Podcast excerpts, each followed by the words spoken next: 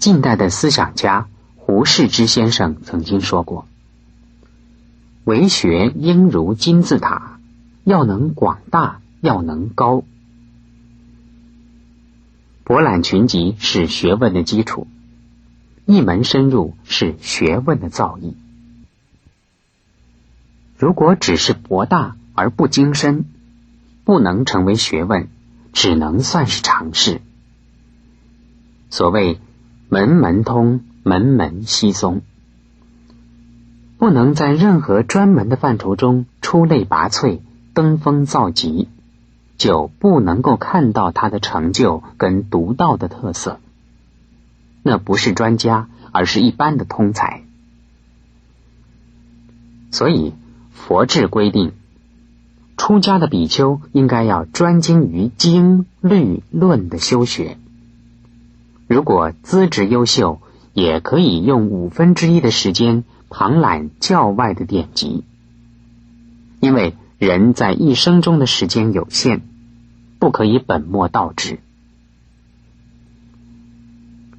佛教的三藏圣典浩如烟海，虽然一辈子都在努力的钻研佛法，也没有办法把精微奥妙的佛法全部学完。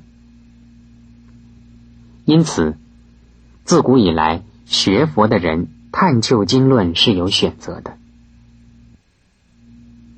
在初入门的时候，可以从概论的书籍及通论和通史性的著作着手，以便对佛法有个大概的了解。而后就应该有所选择，依据个人的心向、兴趣，从事。某一部经跟某些相关的经，某一部论和某几部相关的论，某一部律和相关的律书，这样子花费一辈子的时间和精力学习、修持、研究、弘扬，就可以成为一代大师。而后来的人再循着他们的成果，继续的加以钻研。就造成了分宗分派的现象。目前，对于一般的佛教徒来说，最迫切需要知道的所谓一门深入，倒不是有关经律论的问题，而是在于宗教经验、修持法门以及善知识的选择和追随上，因为。一般人不知道自己适合修行哪一个宗派或哪些法门，以至于不论是修苦行、修乐行、修显教法、修密教法，都可能不知所从而样样都学。在显教方面，如果净土、禅、律、天台、华严、唯识等宗。都各有一位乃至几位知名的僧俗大德，都可足以使得那些患得患失、见异思迁、浅尝即止的人，处处参学，常常变更他们的老师。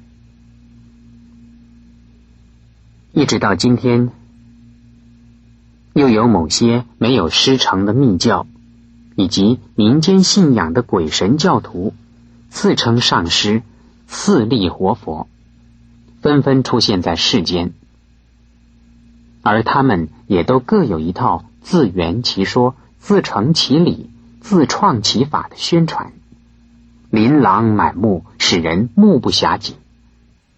一般没有佛学基础的人，在对修持方法和修行绩效有所要求下，也不免处处摸索。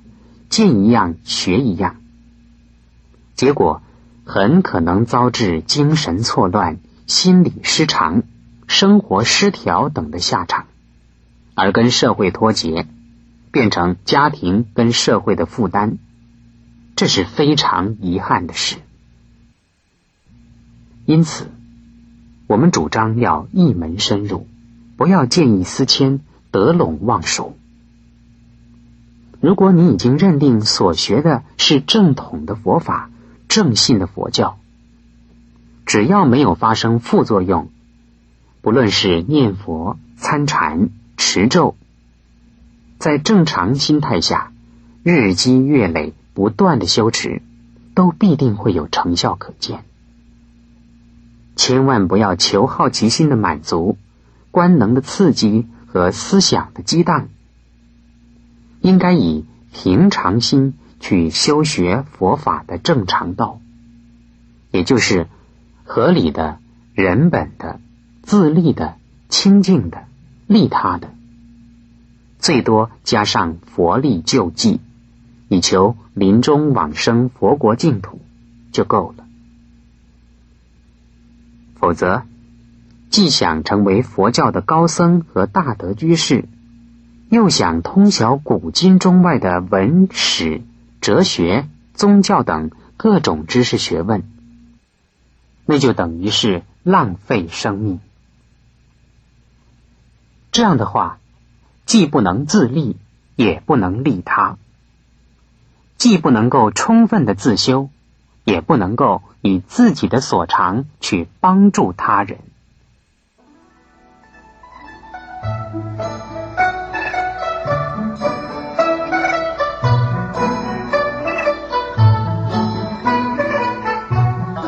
专修与杂修，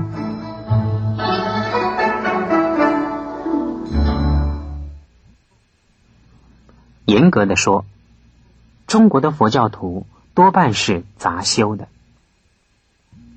例如，为了求现生的健康、长寿、消灾免难而持诵普门品、药师经、大悲咒，或者是念观音菩萨及药师佛圣号。如果是为了求生西方，就诵《阿弥陀经》，并且念阿弥陀佛圣号；如果是为了消除病障业障，那么多半诵持观音灵感真言、白衣大士神咒，或者礼拜水忏、梁皇忏等。如果为了超度先王亲友，则念地藏经、往生咒。放焰口、放蒙山等等，类似的修行方式，既是显教，也混有密教的形式跟意味；既是修西方净土，也修东方净土。同一个人在不同的时间，为了不同的目的，就可能用不同的法门。其实。佛法贵在一门深入，不论用显用密，诵经持咒、做观礼忏，或者念任何一尊佛、任何一尊菩萨的圣号，修任何一个法门，只要持之以恒，就有感应，就能够达成修持的目的。也就是说，念阿弥陀佛能够往生西方。念观世音菩萨也能够往生西方，念观世音菩萨能够消灾免难，念阿弥陀佛也能消灾免难。做观能够入定开智慧，持名念佛和念菩萨圣号也能够入定开智慧。其他以此类推，像是诵金刚经。也能够开智慧，消灾免难，除障生西方。所以《楞严经》有二十五种圆通法门，就是介绍二十五位大圣罗汉及菩萨，个人专修一种特定的法门，结果都能够一门深入而门门深入。这就像观世音菩萨是耳根圆通。他修阴声法门而通达一切法门。如果修净土法门的人能够专精念佛，抱定一句南无阿弥陀佛六字洪名，就能够得到现生利益，也能够在临终的时候受到阿弥陀佛接引。有难的免难，有灾的消灾，有障的除障，愚痴的增长智慧，烦恼的减少魔障。